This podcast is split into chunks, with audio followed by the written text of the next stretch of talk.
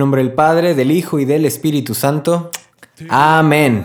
Bienvenidos a este nuevo podcast que es ya el quinto episodio de esta miniserie que se llama Yo Versus. Esta miniserie, muy rápido les platico, es sobre los pecados capitales. Ya hicimos uno sobre la ira, sobre la envidia, la soberbia. Y de la semana pasada fue sobre la pereza. Y bueno, como lo están viendo en este título, el de hoy son dos adversarios, es la gula y la avaricia. Tuve que juntarlos para que no se extendiera tanto entonces en este episodio vamos a hablar de la gula y de la avaricia. Créeme, te confieso que estoy algo nervioso. He estudiado bastante, bastante, bastante, porque estos temas yo creo que sí son un poco más difíciles, bueno, a lo mejor para mí yo que no estoy muy acostumbrado. Les decía que ni en la escuela estudiaba tanto como ahora estudio para hacer un episodio. Me han traído leyendo y leyendo libros, documentos, artículos, incluso libros muy antiguos eh, en castellano antiguo con palabras en latín. Ahí me tienes traduciendo, pero bueno, la verdad es que no lo cambiaría por nada. Esta misión me encanta, este podcast me fascina, es algo que el Señor me ha pedido y yo estoy contento de hacerlo. Empezamos con la anécdota. A ver si no se enoja mi mamá, porque esta es de ella. Fíjate que mi mamá, cuando ella estaba chiquita, solo comía tres comidas. Huevito con chile, carne guisada, creo, y tacos. Y de ahí no salía, era lo único que comía. Mi mamá, pues ella cuenta que la tenían la verdad muy chiflada, muy mimada y le hacían siempre sus gustos. Cuando se casa con mi papá, mi papá pues la invita a la pizza, a las hamburguesas, a los hot dogs, a los mariscos. Y mi mamá preguntaba, mm, ¿no habrá tacos? En la misma luna de miel incluso, ¿no habrá tacos? Y bueno, a raíz de eso, mi mamá eh, dijo, ¿sabes qué? Yo no quiero que mis hijos salgan así como yo que eh, solamente comen ciertas cosas y nos enseñó a nosotros literal a comer de todo, de todo. Desde niños nos daba todo tipo de verduras, todo tipo de sopas. Ahí te va, si no nos comíamos unas verduras o un algo, al día siguiente nos lo daba en una crema. Por ejemplo, si en un día no nos comimos unos brócolis y unas coliflores, pues al siguiente día nos hacía crema de brócoli con coliflor y algo más y nosotros, ay, qué rico mamá, ¿qué es? Lo que no te comiste ayer. O sea, pero se encargó de que comiéramos de todo y ahora con mucho orgullo puedo decir que ella es chef, estudió chef y ahora tenemos un restaurante y bueno, mi mamá es una experta para la cocina, tiene un sazón bien rico. El punto es que gracias a ella yo me considero que yo como de todo, gracias a Dios. ¿Por qué empezamos con esta anécdota? Bueno, porque vamos a hablar de la gula y normalmente tenemos pensado o creemos que la gula es simplemente comer en exceso, cuando no tienes hambre, cuando en realidad la gula es un deseo desordenado de apetito. ¿ok?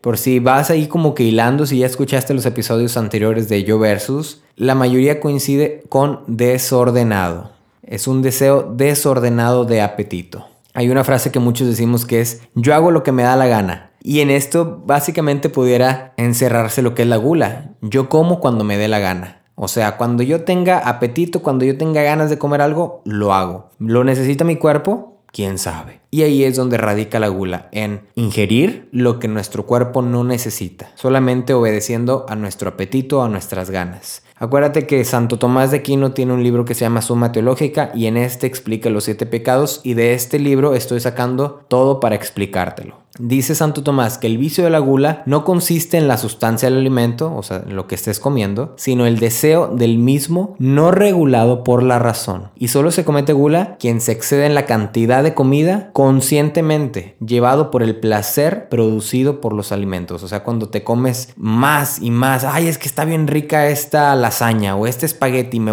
sirvo otro plato y es que está bien rico y me sirvo otro y terminas no simplemente satisfecho, o sea, terminas con ganas hasta de vomitar pues es gula. Dice, no es gula toda la apetencia de comer, o sea, todas eh, las ganas de comer o de beber, sino solamente la desordenada. Llamamos apetencia desordenada a la que se aparta del orden de la razón en el cual consiste el bien de la virtud. Por eso llamamos pecado a lo que se opone a las virtudes. En este episodio la verdad es que te voy a leer mucho, muchos escritos, muchos conceptos y yo creo que a lo mejor tú pudieras empezar a notar porque estos conceptos son algo difíciles de entender. A mí me ha costado mucho hacerlo, entonces yo te aconsejo que también los escribas y vais tomando tus notas. El pecado de gula no tiene por objeto dañar el cuerpo, sino deleitarse en los alimentos. Y a veces es accidental que produzca un daño al cuerpo. Pero si por causa de la gula o por tomar alimentos sin moderación se sufre algún daño al cuerpo, entonces el pecado se agrava. ¿Qué quiere decir con esto? Bueno, que si tú tomas 3 litros de Coca-Cola diarias, pues oye, estás metiéndole 3 litros de coca a tu cuerpo y la coca se utiliza para quitarle el óxido a los fierros. O sea, ya sea la coca, ya sea el azúcar, ya sea la sal, ya sea el limón, ya sea este las donas, las galletas, las papitas, la salsa, todo ese tipo de cosas. O sea, cuando uno les ingiere en exceso ya está cayendo de gula. Y aún cuando estas cosas que uno ingiere le dañan al cuerpo, al templo del Espíritu Santo, pues mayor razón, más grave es el pecado. En la práctica de la gula, o sea, en la, en la acción de los alimentos. La primera parte es el alimento que se toma. Esto puede ser en cuanto el tipo de alimento, si lo deseamos bueno, si está rico, viendo su calidad. A veces exigimos demasiada preparación, a veces eh, los negamos. Y en cuanto a la cantidad, que a veces nos excedemos comiendo. Esa es la parte del alimento. Y luego sigue la parte de la acción de comerlo, o sea, el, deseo. Dice, podemos considerar el deseo del mismo acto de tomar el alimento haciéndolo deprisa, adelantando la hora de tomarlo, comerlo con voracidad, es decir, no observando la debida moderación en el comer. Ya sé que todas estas cosas están difíciles, pero mira, ahí te va. Ya te voy a explicar. Son cinco especies de gula que dice San Gregorio. Una de ellas que aparte de la que ya todos conocemos, que es comer en exceso, no solamente en eso radica la gula, también en comer fuera de hora y sin necesidad. Y ay, Diosito Santo, y aquí van a empezar las pedradas. ¿Cuántos de nosotros no comemos que la galletita, que la nieve, que las barritas, que los dulces, que lo sobrante de la comida y que te sirves una pizza fría y, o sea, nada más por estar comiendo? Y ahí estás, y come, y come, y come. Aunque ya comiste a las 2 de la tarde, a las 3 y cuarto ya estás otra vez comiendo algo más, y a las 4 ya estás agarrando, y a las 5 no sé qué, y todo el día estamos constantemente comiendo. Pues eso es gula. A lo mejor no estás comiendo en exceso, o sea, que te comiste 50 tacos, pero estás comiendo a deshoras, estás comiendo cuando no te corresponde o probablemente cuando no lo necesitas y solamente porque traes el antojo. Y ese antojo se da mucho a las embarazadas, en eso no me voy a meter.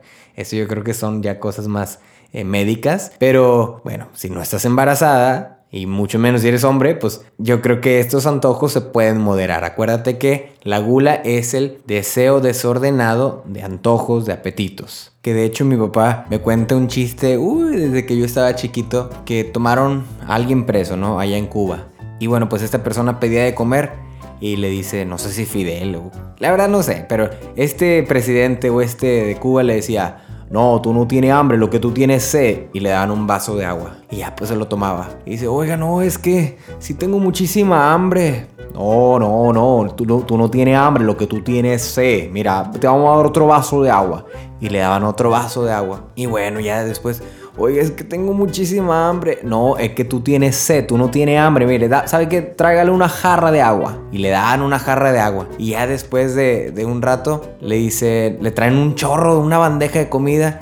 Dice, ten, mira, ten aquí un marranito, unas carnes, unas sopas. Y dice, no, la verdad es que ya estoy bien lleno. Bello, ¿qué te dije? Que tenía sed, que tú no tenías hambre, lo que tú tenías era sed.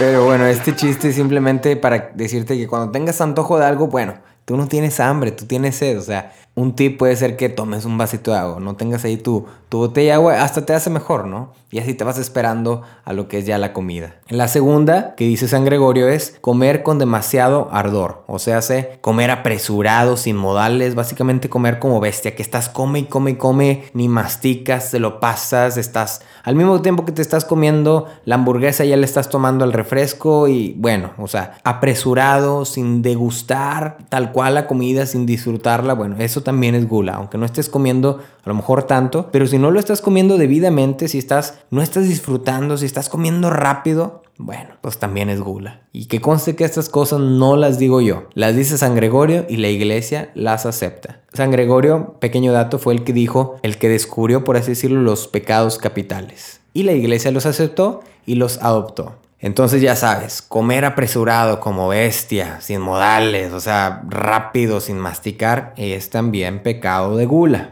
La tercera es exigir manjares exquisitos, exquisite. Solo comer cierto tipo de carnes, productos, excusándonos que somos intolerantes o que no nos gustan o que sí nos acostumbraron. Oye, ¿cuánta gente es ahora intolerante a la lactosa, a la soya, al no sé qué, a no sé qué tanta cosa.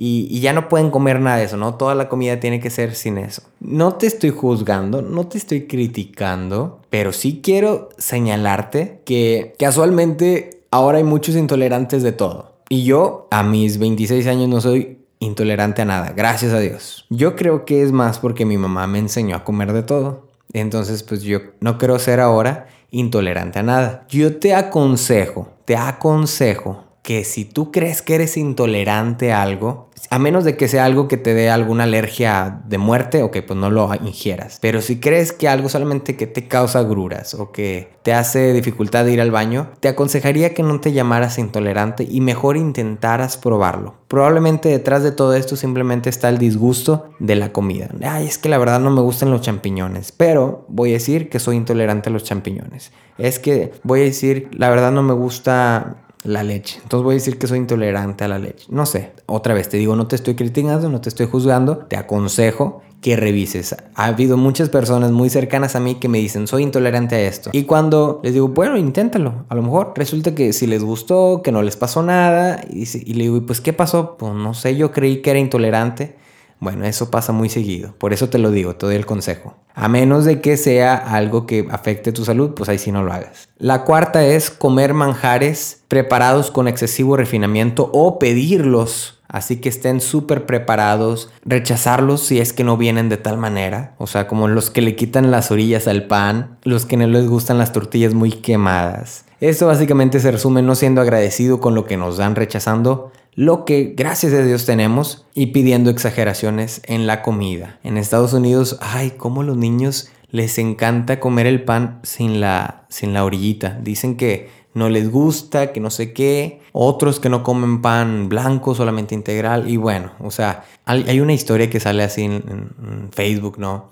De una señora que le hizo un pan tostado a su esposo y bueno, el, esposo llegó y el, y el pan estaba súper tostado, súper quemado y se enojó y no sé qué. Y pues detrás de todo esto estaba que a lo mejor la esposa andaba descuidada este, y bueno, se le quemó el pan, ¿no? A lo mejor tenía una mala noticia. Algo así, la verdad no me acuerdo muy bien de la historia. El punto es que a veces nosotros estamos acostumbrados a pedir la comida de cierta manera que cuando algo no viene bien, preferimos rechazarla, criticar, negar, cuando no sabemos cuál es la situación de la persona que nos está dando esa comida. Probablemente se le quemó porque recibió una llamada, probablemente anda distraída o anda triste y bueno, a lo mejor era el único pan que tenía, quién sabe. Entonces, ser muy quisquilloso, muy picky en la comida, en la manera en la que te la dan, también es pecado de gula. Y bueno, la quinta, la que ya sabemos, comer excesivamente. Pero aquí también quisiera apuntar que aún cuando no comes excesivamente, pero vomitas adrede lo que comes, también es pecado de gula porque como decíamos, estás desaprovechando la comida que te da, la bendición que tienes. Esto no me voy a meter muy a fondo, pero Va especialmente a las personas que sufren de esta anorexia y bulimia. Bueno, pues eso también es, es, malo, afecta a tu alma. No solamente la gula se trata de comer excesivamente, sino también cuando no comes lo que tu cuerpo necesita. Ya dijimos cuando comes de más que lo que necesita tu cuerpo, pero aparte cuando comes de menos de lo que tu cuerpo necesita o cuando regresas, vomitas lo que comiste. Para esto hay una taquería aquí en Río Bravo donde yo vivo que dice que si te comes arriba de tantos tacos tu comida es gratis y entonces cada vez hay un récord más grande. Creo que ahorita el récord es de 26 o 28 tacos y en menos de 40 minutos. Entonces, si te comes más de 26 tacos, son gratis. Pues qué necesidad, o sea, ¿cuánta gente no estará pecando gula nada más para llevarse la comida gratis. Pero bueno, la gula no solamente trata de comida, también trata de la bebida. Y aquí es donde van a llover más pedradas. Una vez eh, fui a un retiro de jóvenes adolescentes de 15 años aproximadamente. Y bueno, yo les estaba platicando un poco del podcast y de la bebida y les decía, pues está bien tomarse una cerveza, una o dos, pero pues no, no está bien andar de borrachos ahí. Y que me recuerdan los del ministerio, oye Jorge, estos chavos son de 15 años. Y yo, ay Dios santo, sí es cierto.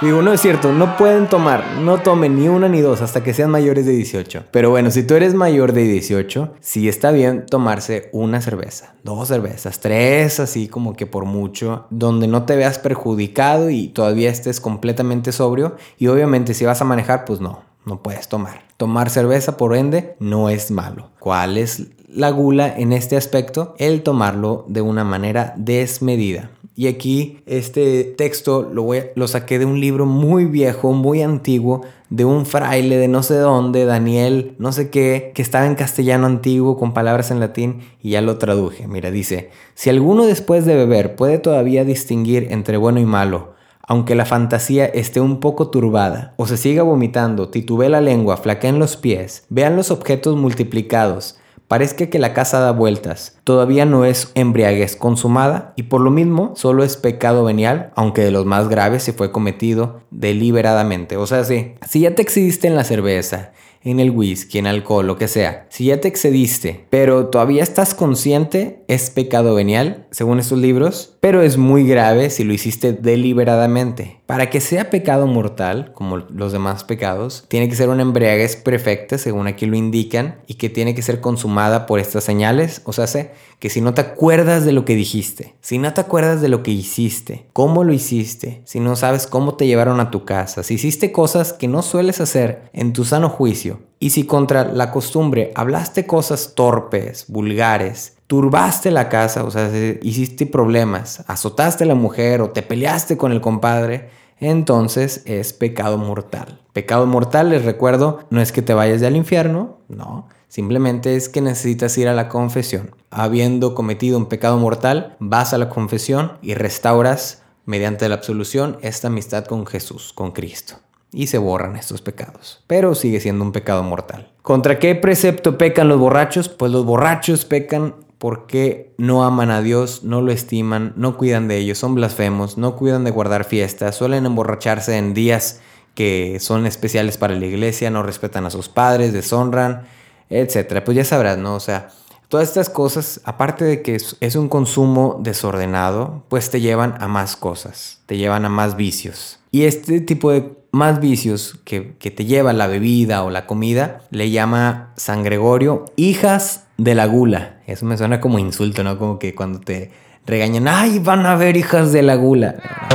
así le llama San Gregorio, son las hijas de la gula, especialmente de lo que es la embriaguez. Dice, la primera hija de la gula es la ceguera mental. Esta se da al fumar o ingerir cosas que dañan nuestra mente. Marihuana, cocaína, crack, eh, no sé, un chorro de drogas, este, al ingerirlas, primero que nada, pues no debemos ingerirlas, ¿no? Pero al hacerlas pecamos de gula porque nos está llevando a esta ceguera mental. La segunda, y me da mucha risa, le dice San Gregorio, alegría boba, que es producto de la embriaguez o de las hierbas, de las drogas, ¿no? Andar ahí como que todo mencillo, todo tonto, alegre, pues ese es un producto, una hija de la gula, ¿no? Y sigue siendo pecado. Y hay otra que también me causó mucho interés que dice la locuacidad. Locuacidad es hablar mucho. Ojalá yo no esté pecando de locuacidad. Pero dice el que una hija de la gula, o sea, de haber ingerido alcohol o bebidas en exceso o comida en exceso, es que empiezas a andar así muy hablador, que empiezas a echar muchas mentiras, que empiezas de malas palabras, que andas ahí nada más de fastidioso, hable y hable y hable y hable. Y pues quién no ha tenido esas experiencias con borrachitos, ¿no?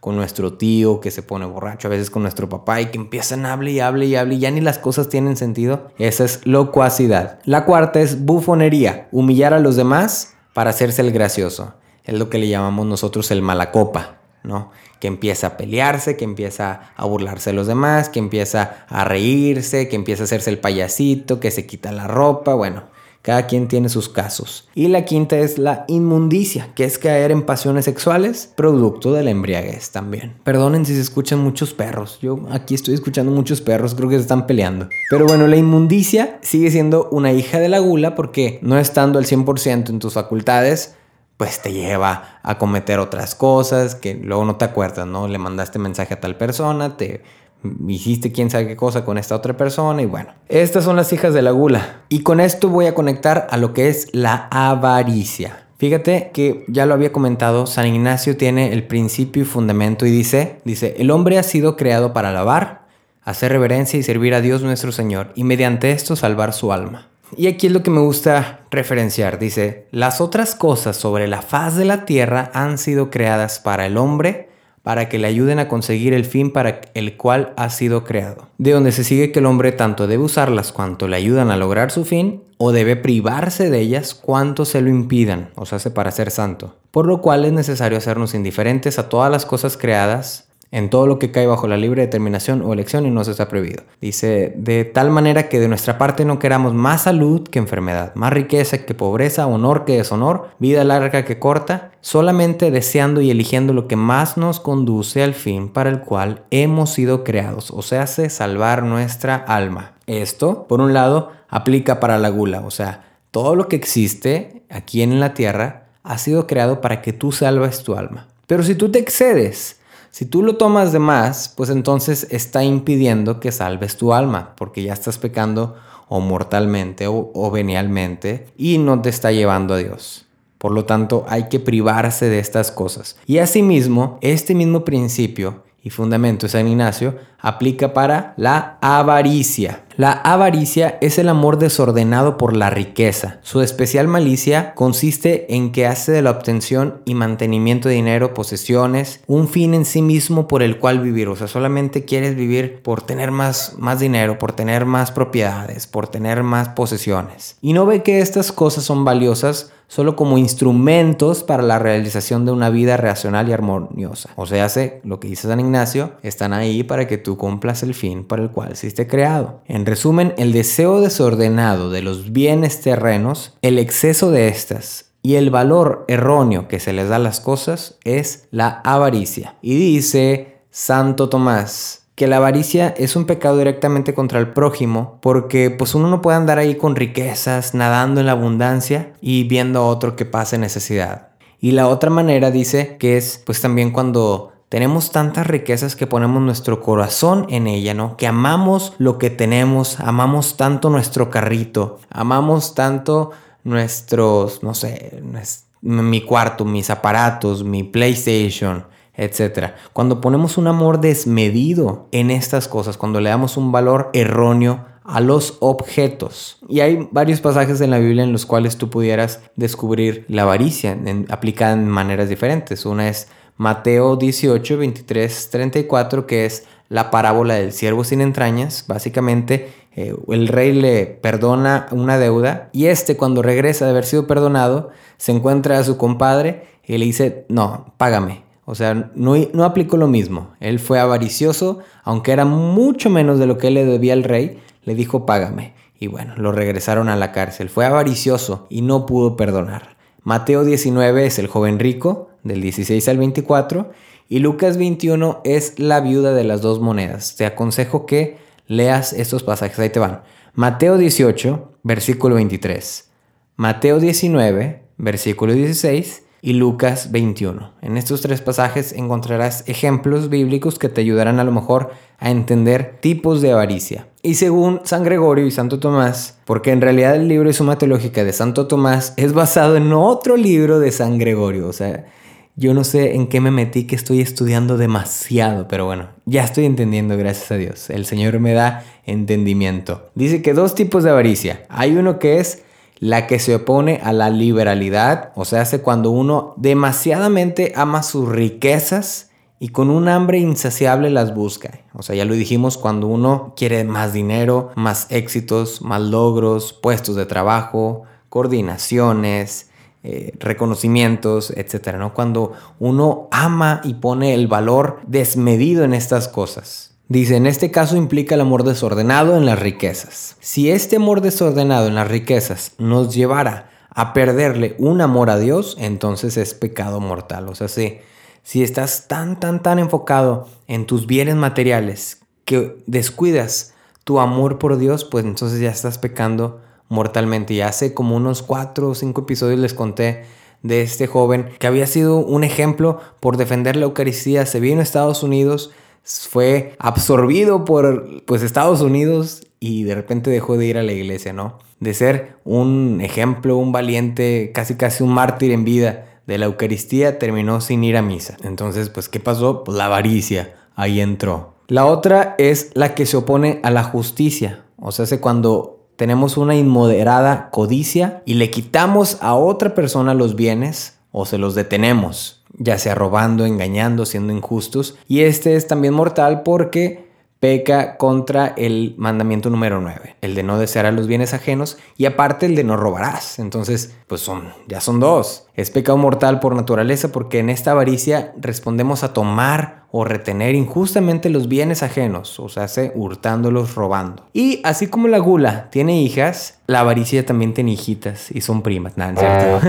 Las hijas de la avaricia son la dureza de corazón, la inquietud del alma, la violencia, la falacia, el perjurio, el engaño y el fraude. Y todas estas, haz de cuenta que se van desencadenando, ¿no? De la dureza del corazón, de apreciar tanto tus bienes que no quieres donarle a nadie más, bueno, pues nace la inquietud del alma, la siguiente, ¿no? Que es, ay, es que quiero más y quiero más y nunca estás tranquilo, nunca estás quieto porque siempre quieres más y caes en la violencia, ¿no? Ya sea robando, etcétera, etcétera, o con los pobres, ¿no? También, pues que tú tienes y, ay, no, no me toques, o sea, yo tengo más que tú, empieza a ser violento, de la violencia y de la falacia, falacia, el perjurio, luego engañando y terminas en fraudes, el perjurio es jurar eh, en vano, ¿no? Entonces, todas estas son las hijas de la avaricia. Y atentos porque viene mi segunda referencia del Señor de los Anillos. En el Señor de los Anillos todos conocemos, bueno, no sé si lo has visto, pero uno de los personajes principales es Gollum, que Gollum era, era un joven, en realidad era un joven muy, muy bueno, muy tranquilo, pero que se encontró el anillo hace muchísimos años, este anillo por el cual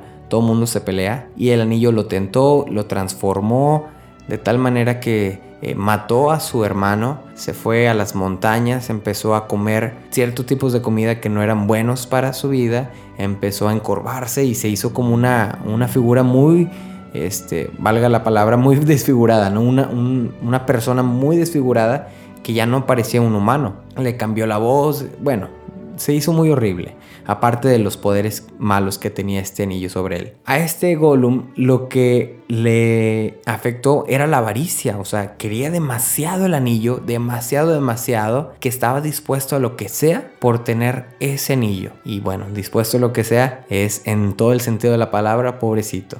No te voy a spoilear la película. El punto es que este Gollum, antes de llamarse Gollum, se llamaba Smigol. Era el nombre de la persona. Gollum, digamos que era ya el malvadillo, el malo. Fue consumido por la avaricia, ¿no? Y consumido por esta avaricia, engañó al Frodo y al Sam. Este, los traicionó. Los... Haz de cuenta que todas estas hijas de la avaricia, todas las hizo el, este Gollum, el pobre Smigol. Es la misma persona.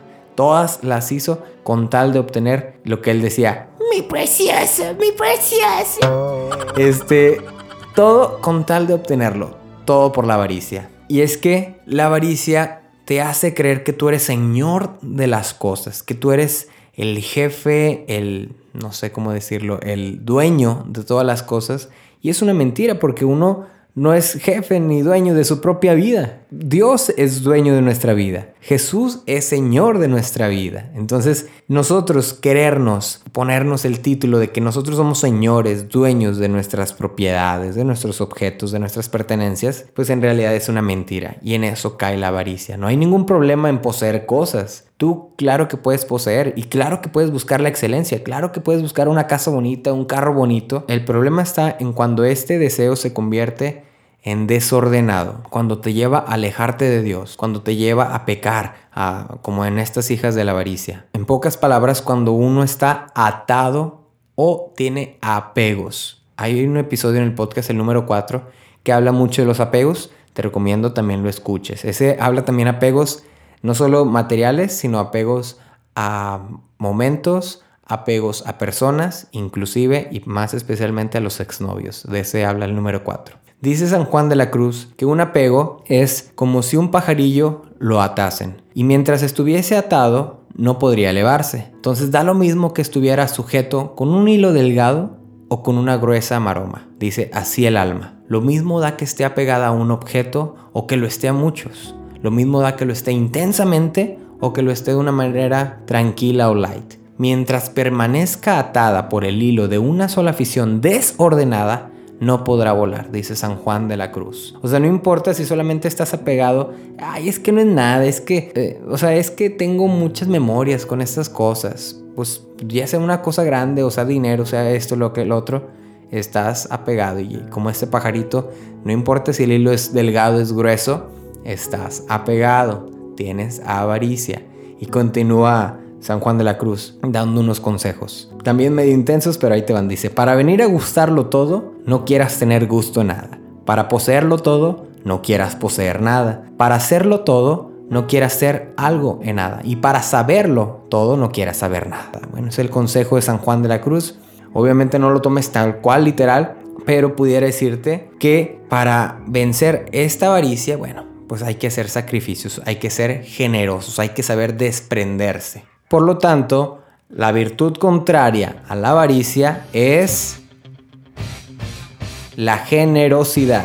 Si tú logras vencer la avaricia, estarás siendo generoso. Para vencer a la avaricia hay que ser generoso. Generoso es compartir, dar a los demás, no hacerse esclavo de sus pertenencias. Dice San Pablo, pues ¿qué tienes tú que te puedas gloriar si todo viene de Dios? Por lo tanto, no somos dueños ni de nuestra propia vida, somos administradores. Pues hay que devolverle a Dios de todo lo que nos ha dado.